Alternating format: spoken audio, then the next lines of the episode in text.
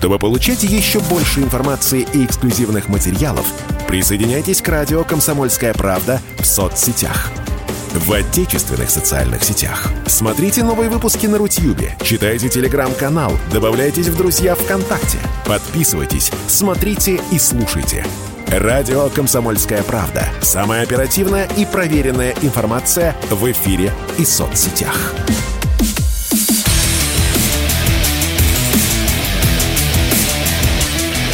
Программа с непримиримой позицией. Утренний Мардан.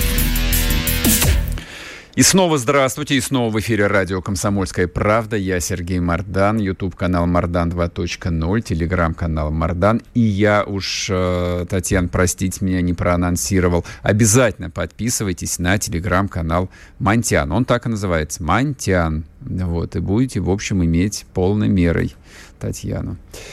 А, а к нам присоединяется легендар, легендарный Владлен Татарский. У нас есть несколько вопросов к Владлену, которые очень хотелось бы обсудить. Владлен, привет тебе. Да, да, здорово, здорово. А, я Доброе вот тут утро. в начале эфира а, запустил голосование в телеграм-канале у себя. Не знаю, видел ты уже или нет. Давай я сейчас проанонсирую для всех, и ты тоже проголосуешь. А, 15 июля Государственная Дума должна собраться на внеочередное заседание для решения в кавычках дальше, вопросов, требующих неотложное решение. Три варианта у меня вот этих самых неотложных решений. Первое. Официальное объявление войны и введение военного положения. И то, и другое вводятся федеральным законом. Кадровые перестановки в российском правительстве. То же самое, федеральным я, законом. Я проголосовал за, за это. Ты подожди, я еще третий пункт не сказал. И третий ага. пункт – это замораживание всей торговли, приостановка всего экспорта в недружественные страны, включая газовый, соответственно. Так, твой голос куда поставить в первый пункт? Ты за войну? Я, нет, я не за войну. Я почему-то не думаю, что будет ну, прямо так вот войну. Ну, то есть, э, я думаю, что будет вот кадровые перестановки. Вот ты скептик, конечно. Условный... Вот ты скептик. А я-то думал... Нет, э, да. Нет, э, ну, ну, я просто... Так, у нас прервалась связь. Попробуйте еще как раз. Так. правительство, да. И угу. я вижу, что оно делает э, какие-то постепенные осторожные шаги. Давайте сначала СВО, угу. и мы просто ну, заведем много-много войск, 64 километра колонну заведем, и украинцы напугаются, и там, может быть, тогда у них не будут разрушены дома, инфраструктура, да, и они сами сдадутся, да, mm-hmm. то есть, э, такие гибридная война. Но как мы поняли, что гибридная война действует до тех пор, пока... Что такое гибридная война? Это ты когда ты, да, напрягаешь мышцы, используешь какие-то суровые слова, знаете, э, как вот во дворе было, да, был парень всегда у, у любых там, он вроде бы худой, но такой дерзкий и наглый, что все думали, блин, ну он, наверное, какой-то очень серьезный тип. Кто-то за ним стоит, потому что он так себя ведет, пока кто-то его просто не бил и понимали, что ничего ну, не за ним не стоит. Вот гибридная война чем-то напоминает. Мы думали, так, мы сейчас мышцами, так, мы сейчас заведем войска, mm-hmm. хоп, все испугались, и, короче, вот спецоперация. Вот. Потом э, раз, мне оказывается, ну, не испугались, трудности. Хорошо, у нас будет новые задачи, у нас следующий этап спецоперации. Ну, мы теперь можем куда стрелять, куда обычно раньше не стреляли. Да? По казармам, например, э, с э, украинскими военными, например. До этого что не стреляли, начали стрелять. То есть, и как-то вот все вводится постепенно. То есть нет такого, что... Ну, даже для меня, вот если для кого-то спецоперация была как гром среди ясного неба да, почему-то, то я видел эти плавные подготовки за год до всего этого, раскачка, да, когда были учения, когда какие-то случаи, когда там все оставлялась техника, солдаты возвращались. Я это видел, и уже для меня это не было вот э, как гром среди ясного неба, вот эти вот события, которые э, происходили. Поэтому я вижу, что идет какой-то плавный, резкий каких-то вот шагов о том, что сейчас, так, мы объявляем войну, э, перекрываем газ, объявляем мобилизацию. Ну, такого, мне кажется, ну, не будет. Понял, хорошо, ладно. Ты полон скепсиса. А, ну вот а, я хотел еще один вопрос с тобой проговорить а, в эфире. Мы об этом в субботу с Димой Стешным говорили, и Сладков, в общем, коротко высказался, и Коц высказался. А, появилась идея ну, казалось бы, да. частность такая, вот, но прозвучало довольно громко о том, что пора бы, в общем, как-то, ну, насчет объявления войны непонятно, да, ты прав, но вот вести военную цензуру желающие появились, ну и, соответственно, приструнить, призвать к порядку тех, кто изрядно болтает языками, вот военкоры пресловутые, вот, ты в этом списке, ну, в топ, э, в топ-10 точно входишь, вот, во всех рейтингах. Вот ты чувствуешь как-то свою внутреннюю вину за то, что там а, политические хохлы в курсе наших военных секретов и каких-то вот объективных слабостей. Может быть, ты недостаточно патриотический дух там в людях а, возбуждаешь. И действительно, надо тебе какие-то методички прислать. Слушайте, а, ну хорошо, если у нас централизованно хотят вести информационную войну, пусть присылают методички, да, и, и, и это, я же нигде не учился информационной войне, да, пусть, пусть кто-то, кто учился в институте, получает за это бабки, звания, пенсии, награды, и он скажет, пацаны, я знаю, как надо воевать. Угу. Вот, смотрите, классная методичка, сейчас мы по ней, им патриотический дух, и все, все сейчас мы сделаем. Э, но таких же методичек нету, нам постоянно в комментариях кто-то обвиняет, ха-ха, вам прислали новые методички. Из ЦИПСО, Ребята, Из ЦИПСО нет. вам присылают причем. Не, ну там периодически, да, там смотря по дня недели, да. Вот, то, то с Минобороны, то с ЦИПСО. Ну, сам факт, что э, значит, пусть присылают методички, и которые будут эффективны. Если мне придут, пришлют методичку, где будет э, какой-то, ну, ну, вот бред, э, там, по, по, типа, жестах доброй воли и все остальное, ну, это понятно, ну, любому человеку. Может, что-то толковое, кто-то разработает какую-то толковую методичку, я не против. А я за военную цензуру. Пусть Бедвани выступает у нас, Пусть они будут арестованы за свои высказывания. Пусть Иван Ургант э, поплатится за свои высказывания. Пусть все, короче, те, кто против публично, против высказывался против присоединения Крыма, против э, Донбасса, против спецоперации, кто, кто говорил о том, что она нам не нужна, давайте жить во всем мире, мирно во всем мире. Пусть их привлекут. Я за военную цензуру пора начинать. Хорошее предложение. Пусть вот тех, пятую колонну, которая вполне себе спокойно собирает бабки и отправляет на Украину якобы беженцам, как они это, как они это вообще контролируют. И Веру Брежневу давайте, которая ездит в Польшу, бывший президент которой, вот сейчас утром прочитал новость, сказал, что население России нужно сократить на 50 миллионов. Mm-hmm. Пусть и Веру Брежневу посадят, оштрафуют, что-то и запретят. А зачем? Ну, может, мы начнем с пятой колонны, вот с них далека начнем, да, то есть с явной пятой колонны, которая явно живет в России, я же еще раз повторяю, выступает и публично высказывается против СВО, имеет собственность здесь. Вот, например, там какие-то певцы, там, я их не знаю, ну, как бы вот точно не уверен, но периодически мелькают эти новости, что вот дали концерт в Грузии в поддержку Украины, российские певцы. У них же есть здесь дома, у них же есть здесь какая-то собственность, у них есть российское гражданство. И что, ну, то есть, где, где, куда они стреляют вот эти люди, которые говорят о военной цензуре? По ком они стреляют? Почему не ведется огонь по явной пятой? Почему Ельцин-центр функционирует? Почему, вот давайте, давайте за военную цензуру поговорим, я готов.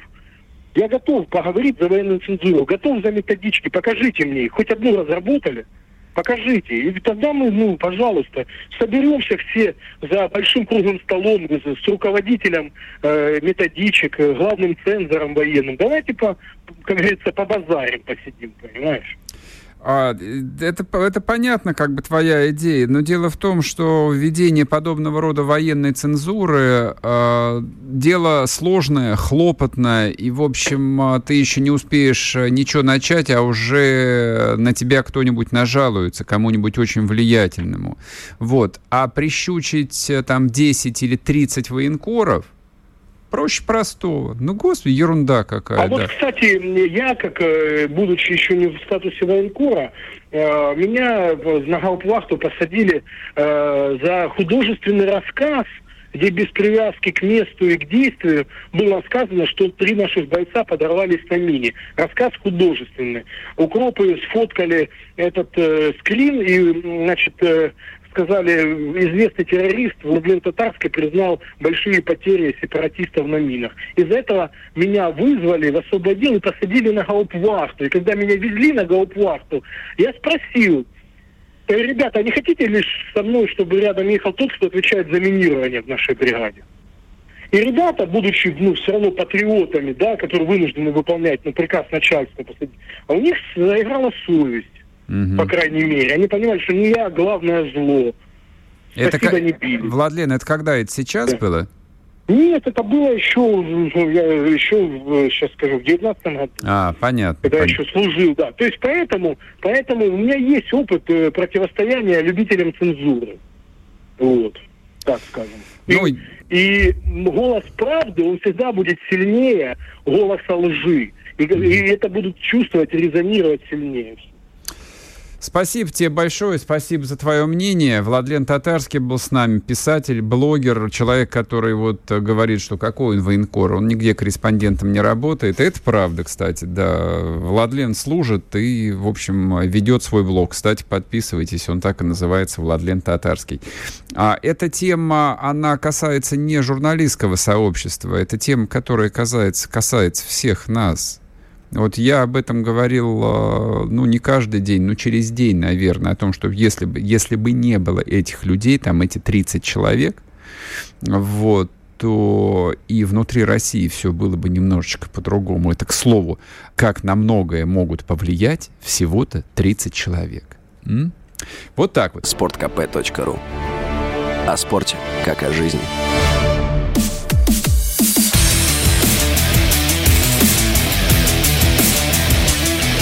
Программа с непримиримой позицией. Утренний Мардан. И снова здравствуйте, и снова в эфире радио «Комсомольская правда». Я Сергей Мардан, YouTube-канал «Мардан 2.0». Заходите, подписывайтесь, там идет трансляция, можете писать в чате, но только не забывайте нажимать кнопку «Нравится», если вам действительно нравится. А в телеграм-канале «Мардан» идет голосование. Настоящая демократия. Господи, вот где же найти демократию? После классической Греции, после Афинской республики, даже и не знаю где. Вот только здесь. Итак, 15 июля состоится внеочередное пленарное заседание для решения вопросов, требующих неотложное решение. Это я процитировал сейчас официальную формулировку. Что это за решение? Три варианта ну, более-менее реальных, не высосанных из пальца. Вариант первый. Будет, наконец, официально объявлена война, ну и, соответственно, введено военное положение. Первый сценарий. Кадровые перестановки в правительстве могут быть. Могут? Могут, могут. Есть там пара персонажей, которые, в общем, как говорят, хотят переместиться куда-нибудь в места потеплее. Ну и третий вариант – это приостановка всего экспорта, включая газовый, в недружественные страны. Вот а, на этом последнем пункте я хотел бы остановиться чуть поподробнее. По идее, Никакого специального э, решения законодательного здесь э, не нужно. Это все может быть принято решением правительства, указом президента, не имеет никакого значения. Другое дело, что вот пресловутые контрсанкции – это решение политическое, требующее, ну, во-первых, э, соответствующей информационной поддержки, а во-вторых, требующее вовлечения всей э, системы власти. Ну, говоря простым языком, это объявление войны, другой войны, экономической. Она тоже не объявлена. То есть те меры, которые Россия а, уже приняла в отношении, скажем так, недружественных стран после 24 февраля, а, их довольно много. Ряд из них а, очень болезненный для наших а, бывших уважаемых партнеров. Но, тем не менее, это даже близко не война. Даже близко не война. Но после того, как э, американцы, соответственно, проанонсировали поставку дальнобойных «Хаммерсов» э, Украине, после того, как американцы заявили о том, что они будут э, финансировать Украину и поставлять ей оружие, если потребуются годы, и, собственно, по крайней мере, на уровне риторики эту позицию поддержали и европейские страны, ну, некая ответная реакция Российской Федерации совершенно неизбежна. Но и в ассортименте решений, которые у Кремля есть, там есть довольно много очень болезненных решений. Но их можно вводить а, поэтапно, но я не исключаю, что однажды, однажды будет принято и решение, в общем, а, достаточно кардинальное. Ну, по какой причине? Ну, я вам могу сказать, по какой причине. А многие экономисты утверждают, что положение западной экономики а, настолько критично, вот она, она находится на краю. Ее достаточно просто мощно толкнуть в спину, чтобы она обрушилась а, в пропасть. Это касается и европейской экономики, то есть эти практически уже покойники. По большому счету нет... А, ни одного более-менее, более-менее серьезного экономического инструмента, который помог бы Евросоюзу избежать э, глубочайшей рецессии. Но рецессия слово непонятное, кризиса, тяжелого, социально-экономического кризиса, с массовой безработицей, с резким падением уровня жизни, с массовыми волнениями, ну вот со всеми пирогами, как писали классики марксизма и ленизма. Вот а, никаких а, очевидных мер, которые помогли бы Европу спасти, уже не осталось. Но этого маловато. Этого маловато. А мы же гибридную войну ведем не с Евросоюзом. Евросоюз это не более, не более чем часть коллективного Запада. А главный враг, он за океаном. Это Соединенные Штаты Америки. И нужно сделать нечто такое, что обрушит американскую экономику. А тут потяжелее, тут посложнее. Ну, махина здоровая, тяжелая, полновесная – но если уж играть в настоящую войну, то нужно добить по центру принятия решений по этому коллективному. Поэтому а, к чему клоню-то? А введение тотального эмбарго, временного, конечно, временные меры, временные, на поставку абсолютно всего. Газа, нефти, титана, инертных газов, редкоземов, никеля, палладия – там довольно большой список, я не буду занимать ваше время. Много чего. В чем есть критическая зависимость мировой экономики от России. Вот если дернуть тотально весь этот стоп-кран, то шанс а, завалить Америку, ну так, оценивается как довольно высокий. Как довольно высокий. Но пока что первая мера, а, ну вот я сказал, что а, у европейцев почти не осталось а, инструментов для того, чтобы вот избежать этой несущейся на них, не знаю, там грузовой машины типа Урал, у которой отказали тормоза. Они пытаются, они мечутся. Из последних решений, пожалуйста, вот Германия таки продавила Канаду, чтобы немцам вернули турбину Siemens, по которой качается Северный поток-1. И канадцы таки согласились, потому что понимают, что если будут проблемы у Евросоюза, то, конечно же, проблемы будут у всех и у маленькой, но гордой Канады тоже. Канада довольно маленькая страна, там всего 30 миллионов населения. Вот, не смотрите на карту. Там всего 30 миллионов населения. И если зацепит, то зацепит абсолютно всех.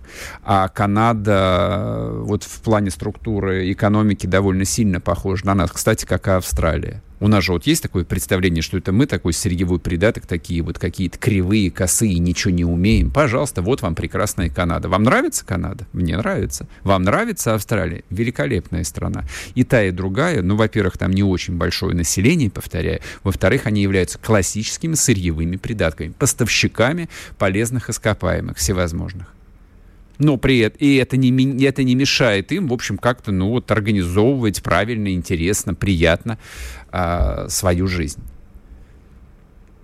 Турбина для Северного потока-1. Тут, правда, возникает вопрос. А, во-первых, когда эта турбина будет физически поставлена? А, во-вторых, возникает вопрос ее монтажа тестирования, наладки. Знаете, ну, вот, ну, а что тут знаете? Конечно, знаете, как происходит. Ну, вот вроде оттестировали, вроде все наладили, вроде все нормально. Потом бабах, перепад напряжения э, электрического тока, и сгорели датчики, сгорели предохранители. Или э, придурок-электрик оставил, ну, допустим, отвертку в щитке, и все сгорело. Представляете такую ситуацию? Я представляю. Вот что-то случилось. Ну, вот человеческий фактор чертов, а? Случился. И сгорела турбина, или блок управления сгорела турбина. И нужно заказывать новый блок управления у немцев. А этот блок управления нужно делать 8 месяцев. А другого-то нет, и придется ждать. Мы бы рады бы вот э, включить вам Северный поток-1, но не можем. Рады бы, но не можем. Это, но это про мягкий сценарий. Европейцы сейчас рассчитывают, то есть они уже понимают, что последствия будут крайне тяжелые. И, наверное, в течение месяца, максимум полутора, а, начнут активно сбрасывать карты а, вот в этом очень неудачном покере, который они решили с Путиным разыграть. Но он им не даст их сбросить. То есть в, люб- в любом случае этим парням придется сильно заплатить. Вот заплатить так, что я даже вот не могу себе представить, сколько им придется заплатить за то, что они решили поиграть на деньги с Россией. Но вполне может быть, что вот тот шанс выйти из игры с малыми потерями, так сказать, обойтись малой кровью, он уже упущен. Возможно возможно, что-то произошло такое, когда Россия примет решение, ну, опять-таки, то, что называется, добить врага в его логове. Не то, что, не то, чтобы, например, я считаю это самым правильным, самым оптимальным, а потери для всех, вообще для всего мира и для нас в том числе, в плане э, развала там и мировой э, кредитно-финансовой системы, и обрушения рынков, и общего коллапса мировой, ну, прежде всего, западной и, соответственно, мировой экономики, последствия будут тяжелейшие абсолютно для всех, включая нас. То есть вот когда вы начинаете там возбужденно сучить ногами и говорить, да поскорее бы вот сейчас, наконец, всегда имейте в голове мысль о том, что плохо будет – и нам в том числе. Причем так плохо, что даже не могу себе картину эту нарисовать. Как это будет? Как в 90-е, как в начале нулевых? Не знаю. Но будет плохо. Но на то она и война, чтобы, в общем, врага, соответственно, сначала разгромить, а потом начинать восстанавливать да, свои города, села, дороги, заводы, мосты и прочее. Как было после 1945 года. Может быть так. Поэтому э, решение Канады отдать немцам э, турбину для Северного потока-1, как мне представляется, может быть уже запоздалым, уже поздно, уже, в общем, э, ракеты разогреваются в шахтах. Ну, экономические, я имею в виду ракеты. Не, упаси бог меня тут играть словами. Вот. Значит, сейчас коротенький перерыв на новости. Вернемся и продолжим, друзья мои. Есть у нас еще пара тем. Чтобы получать еще больше информации и эксклюзивных материалов, присоединяйтесь к радио «Комсомольская правда» в соцсетях. В отечественных социальных сетях. Смотрите новые выпуски на Рутьюбе, читайте телеграм-канал, добавляйтесь в друзья ВКонтакте, подписывайтесь, смотрите и слушайте. Радио «Комсомольская правда». Самая оперативная и проверенная информация в эфире и соцсетях.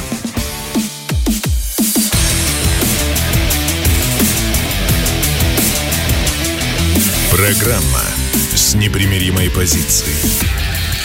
Утренний Мардан. И снова здравствуйте, и снова в эфире радио «Комсомольская правда». Я Сергей Мардан. А добрый э, русский человек, живущий в Соединенных Штатах Америки, пишет письмо «Оставьте в покое Америку. Америка и американское правительство – это разные вещи». Ну, в, в том контексте, что зачем я желаю зла Америке и американцам? Да упаси меня Бог, я люблю Америку, вы же знаете это прекрасно. У меня даже были ковбойские сапоги в молодости. К сожалению, теперь их нет. А но история, она развивается немножечко в другом контексте, поэтому все вот эти вот э, оговорочки политкорректные, э, там, э, да, в том числе те, которые товарищ Сталин говорил, что есть немецкий народ, а есть нацистская Германия, есть американское правительство, а есть э, американский народ. Неважно это все, неважно. Всем придется пострадать, и американскому народу в том числе.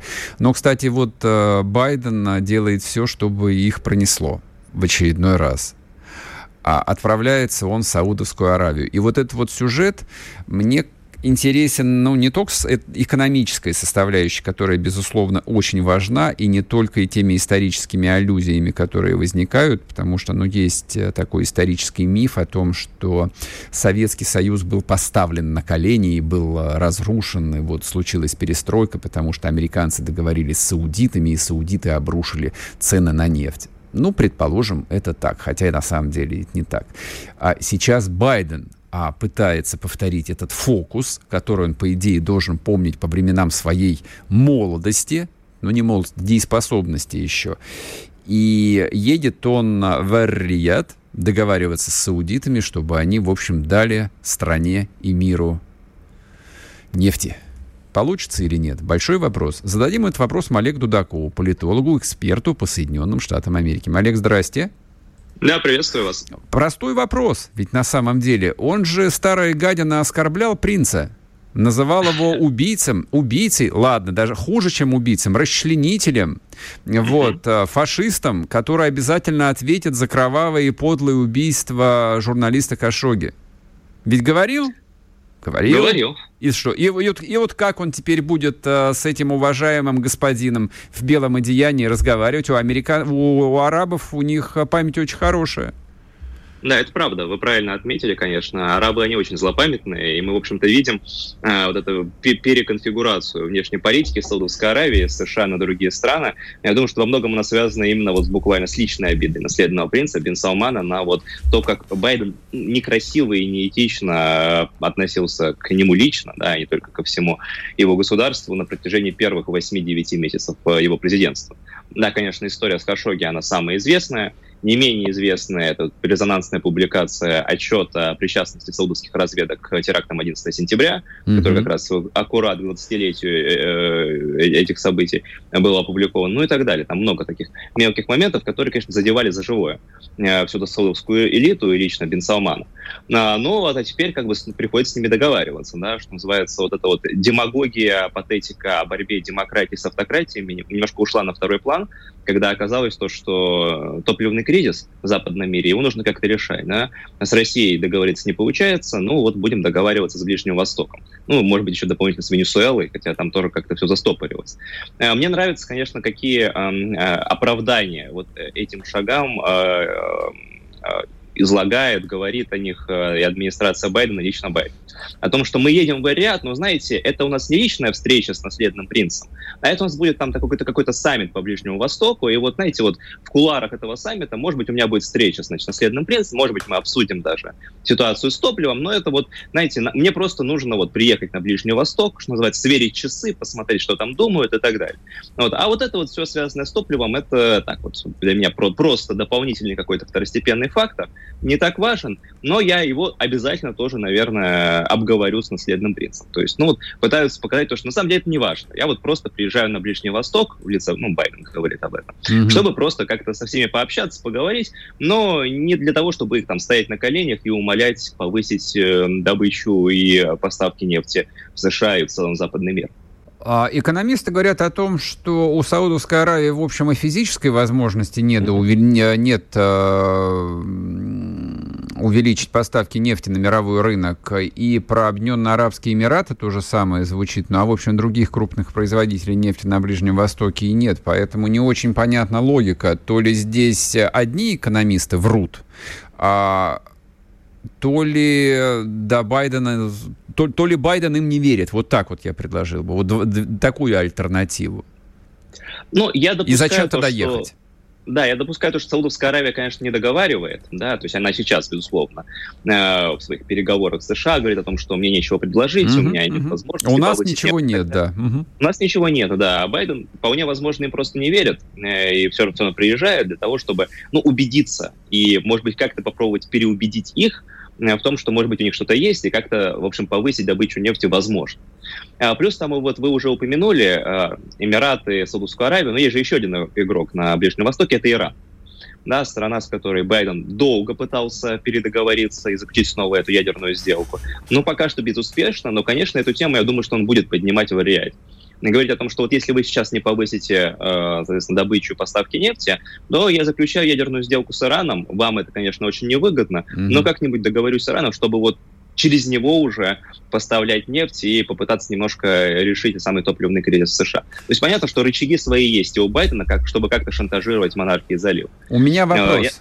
Я... я прошу прощения, да, буду перебивать. Вопрос. Монархии залива шантажировать Ираном, это, конечно, замечательно, но вот там есть еще одна такая маленькая, но гордая страна, а, у которой полагает э, существование Ирана вообще экзистенциальной угрозой своего существования. Вот, поэтому ядерная сделка с Ираном, а, мне кажется, даже теоретически невозможна, потому что там евреи немедленно отправят свои бомбардировщики бомбить э, все подряд. Вот все живое, что там есть, они будут бомбить.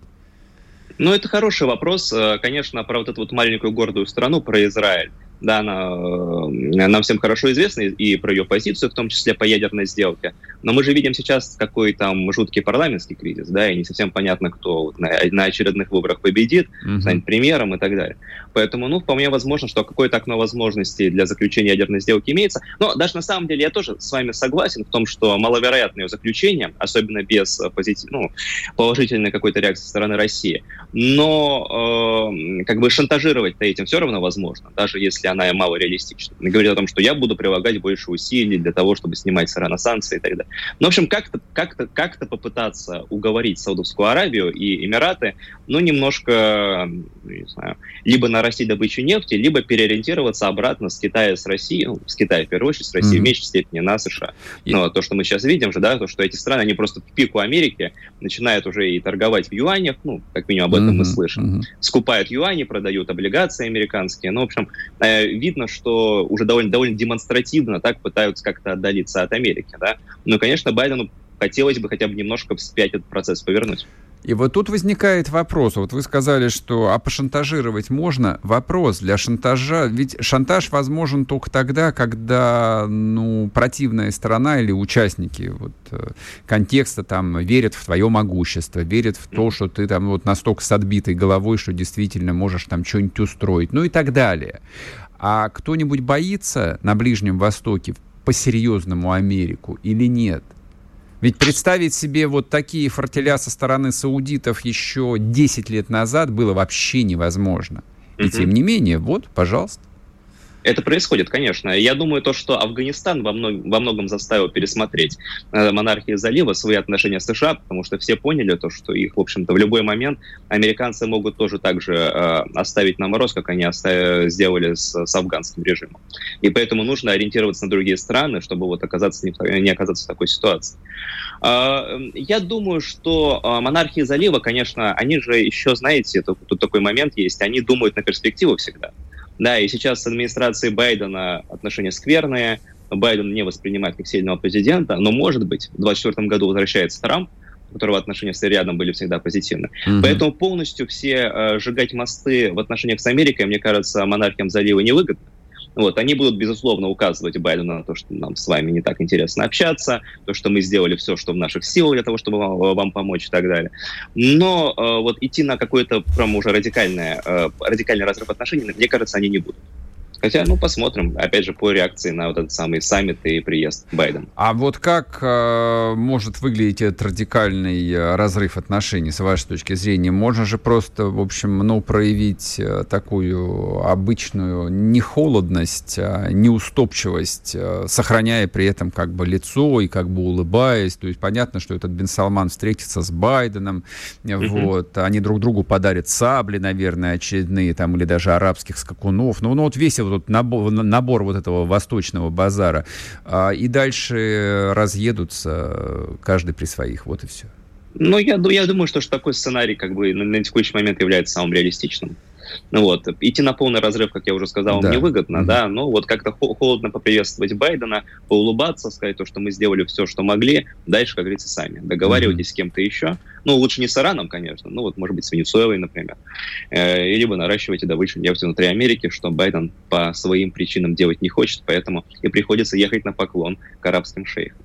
Спасибо большое. Олег Дудаков, политолог, эксперт по Соединенным Штатам, был с нами. В общем, я тоже думаю, что дед зря летит э, в Эр-Рияд, только потратит время. Нет, не в этой ситуации. В этой ситуации точно нет ни единого резона а, саудитам поддерживать э, Байдена. Чтобы получать еще больше информации и эксклюзивных материалов, присоединяйтесь к радио «Комсомольская правда» в соцсетях в отечественных социальных сетях. Смотрите новые выпуски на Рутьюбе, читайте телеграм-канал, добавляйтесь в друзья ВКонтакте, подписывайтесь, смотрите и слушайте. Радио «Комсомольская правда». Самая оперативная и проверенная информация в эфире и соцсетях.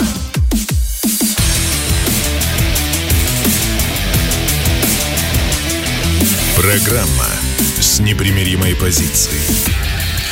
Утренний Мардан. И снова здравствуйте, и снова в эфире радио «Комсомольская правда». Я Сергей Мардан. Подписывайтесь на YouTube-канал Мардан 2.0. Ну и, соответственно, нажимаете кнопку «Нравится», если вам нравится. А я бы хотел все же вернуться в конце программы к тому опросу, который запустил у себя в телеграм-канале Мардан. Если вдруг вы не подписались, то подписывайтесь, тогда сможете проголосовать. А на 15 число, на 15 число назначено внеочередное пленарное заседание Государственной Думы. Я просто напомню, Государственная Дума на каникулах. У нас все как в Европе. Депутаты Государственной Думы проводят какое-то там свое совещание, не помню, в начале июня, мне кажется, они его провели, и все, и типа уходят на каникулы. Людям надо отдыхать, тяжелая работа, нервная. И вот вдруг что-то произошло, что-то случилось, интересно, что случилось, что 15 числа депутатам придется как-то съезжаться на пленарочку, физически, живьем. Кто-то с Камчатки поедет, кто-то из Турции, неважно, где они все отдыхают. То есть граница на самом деле не закрыта. А пленарное заседание должно решать э, вопросы, требующие неотложное решение. Это официальная формулировка. Три варианта ответа. Что это за вопросы, требующие неотложного решения? Официальное объявление войны. Я это поставил первым пунктом не для того, чтобы там шокировать вас или то, что называется для хайпа. С моей точки зрения, поставка американцами ракет «Хаймерс» дальностью 340 километров, а это максимальная дальность, фактически вот «Хаймерс», э, то есть он может быть и таким э, простеньким, обычным, э, привычным ураганом, которые у Украины были, есть, и они им продолжают обстреливать э, там, донбасские города, 70 километров дальность а может быть установка для запуска крылатых ракет фактически. Дальность 340 км. Вот Севков э, поправил меня и сказал, что нет, э, точка У, которая на вооружении украинских э, частей сейчас есть, до Крымского моста не добивает. И это правда, 120 километров дальности у этой ракеты. Это ракета малой дальности, то, что называется. А Хаймерсы 340 это, в общем, уже скорее где-то вот на грани средней дальности. Я сейчас тут э, де- дело не в юридических формулировках, просто сопоставьте. В два с половиной раза дальше эта система может бить. И она чисто теоретически добивает до Крымского моста. Добивает до Крымского моста. А если, допустим, запуск делается из э, нескольких установок, то это довольно большая нагрузка для системы ПВО.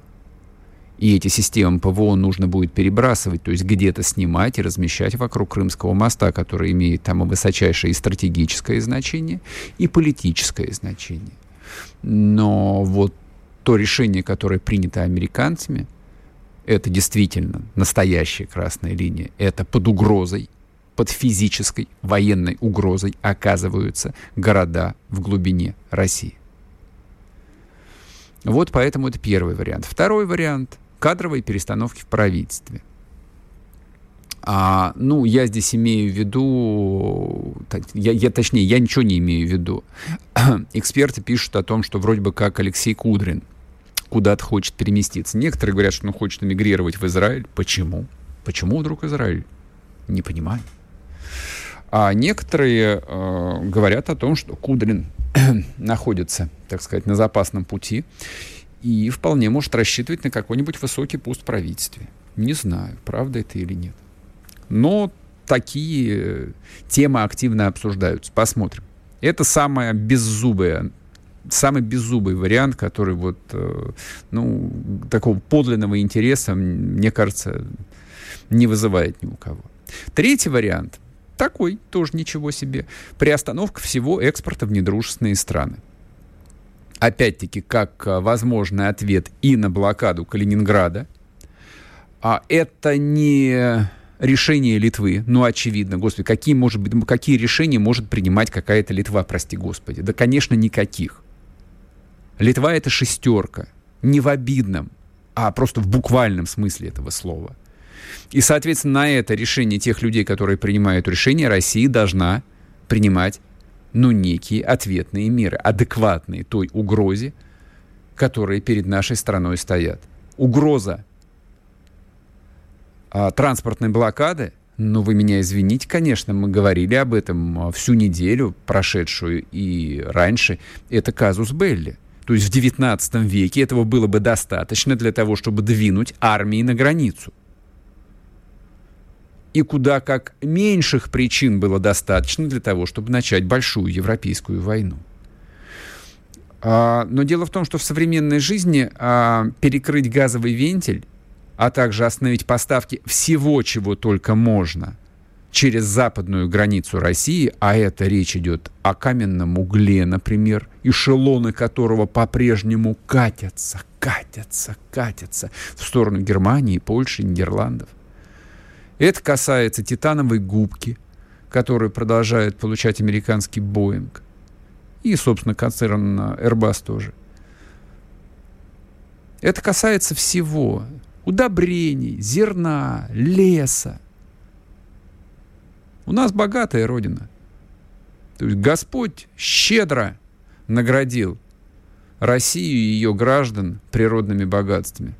Вот если все это остановить просто в момент специальным решением, то это последствия этого, они сопоставимы, ну, скажем так, заграничным ядерным ударом или с чем-то подобным.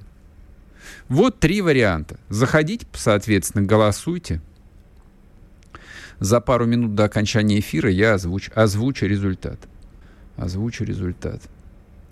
Ну и чтобы было понятно, а, насколько далеко все зашло, вот кто-то скажет, что заявление старого Леха Валенса не имеет никакого значения, что, в общем, он пенсионер, не имеющий никакого реального веса, не то что в Европе, а даже в Польше. Это неправда, друзья мои.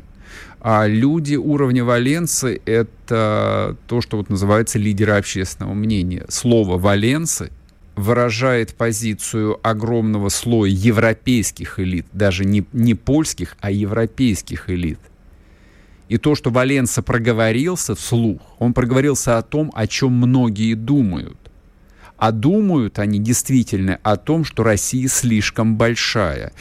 И думают они о том, что самым оптимальным решением, но это же вот э, тот самый знаменитый европейский рационализм, самым оптимальным решением было бы, ну, в общем, как-то распилить Российскую Федерацию – на несколько таких понятных управляемых частей, чтобы всем было удобно.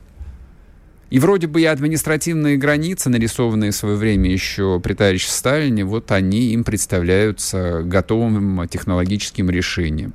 Чтобы из этой одной шестой части суши, которая управляется из Москвы, появилась бы отдельная республика Сибирь, отдельная республика Башкирия, республика Башкортостан. Ну вот все, что сказал Валенса, он не очень хорошо знает, э, естественно, и историю России, и э, устройство России. Но он помнит одно, это вот э, то, что называется европейский нарратив, которому 200 с лишним лет, о том, что Россия — это тюрьма народов, и Москва поработила порядка 60 народов, которые необходимо освободить, дать им политическую субъектность. Что такое политическая субъектность для народа, которого там 100-200 тысяч человек или миллион или три? Ну, посмотрите на ту же Литву. Насколько политически субъектна Литва? Ни насколько. Ни насколько. И в этом нету вот ни сколечки, вот ни капли здесь нет никакого э, национального высокомерия, то, что называется великорусским шовинизмом, нет. Но это просто объективная реальность. политическая единица, национальная единица под названием Литва или Эстония просто не существует. Это ничтожные политические образования, которые могут только следовать в чьем-то фарватере. Вот что они хотят сделать. Вот, собственно, а, некое а, политическое решение, которое вызревает в умах европейских западных элит. В Америке тоже ведь э, три недели назад проходил семинар э, в Конгрессе по деколонизации России. Это второй звоночек. Дальше будет третий, четвертый, десятый, даже не сомневайтесь. Это новый базовый сценарий, который разрабатывается. Соответственно, а раз возникает такой сценарий, Россия должна адекватно реагировать. Как? Посмотрим. Доживем до 15 числа. Так, я пока останавливаю голосование, озвучу вам результаты. Итак, 29% проголосовавшим считают, что будет объявлена война и будет введено военное положение. 27% считают, что будут кадровые перестановки в правительстве. 44% считают, что будет приостановлен весь экспорт, включая газовый, в недружественные страны. Проголосовало 12 тысяч человек в телеграм-канале Мардан. Вы, собственно, можете и сейчас продолжать голосовать, и те, кто будут смотреть этот эфир после окончания трансляции, тоже можете заходить смотреть подписываться и голосовать. У меня на сегодня все, друзья мои. Вот, услышимся завтра в то же самое время. Будьте здоровы. Обнимаю вас. Чтобы получать еще больше информации и эксклюзивных материалов, присоединяйтесь к радио «Комсомольская правда» в соцсетях. В отечественных социальных сетях. Смотрите новые выпуски на Рутьюбе, читайте телеграм-канал, добавляйтесь в друзья ВКонтакте, подписывайтесь, смотрите и слушайте – Радио «Комсомольская правда». Самая оперативная и проверенная информация в эфире и соцсетях.